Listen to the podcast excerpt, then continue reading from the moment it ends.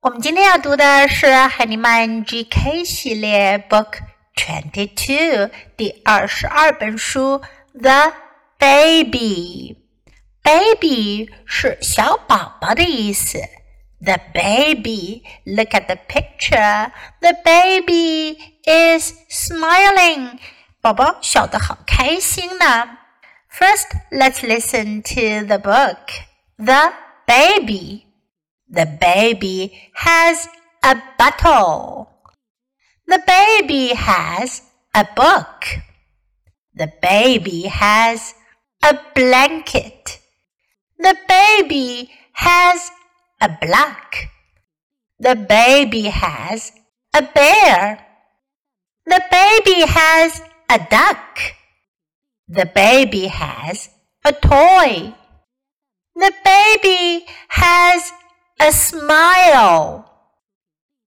在这本书中，我们主要用到的句型是 the baby has，宝宝有，has 是 have 的一个变体。我们说 I have，我有什么东西。但我们要说 the baby 这个宝宝或者其他的人，也就是不是我们自己，也不是你，是一个第三方的人，我们就得说 has。The baby has 宝宝有。So what does the baby have？宝宝有什么呢？A bottle 杯子，bottle book 书，book blanket 毯子，blanket block what is a block？A block is what we call 极目。在这里，black 是我们说的极目。宝宝手上拿了一个极目，black a black bear 熊，a bear。This is a teddy bear，这是一只玩具熊，泰迪熊。Duck。This is also a toy duck，玩具鸭子，duck。Toy 玩具，任何一样玩具都可以叫做 toy，a toy。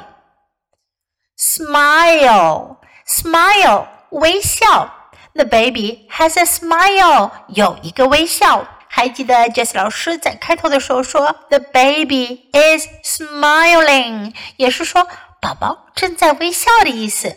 这里呢，the baby has a smile，宝宝有一个微笑，就是说宝宝在微笑。Now let's read the book together sentence by sentence.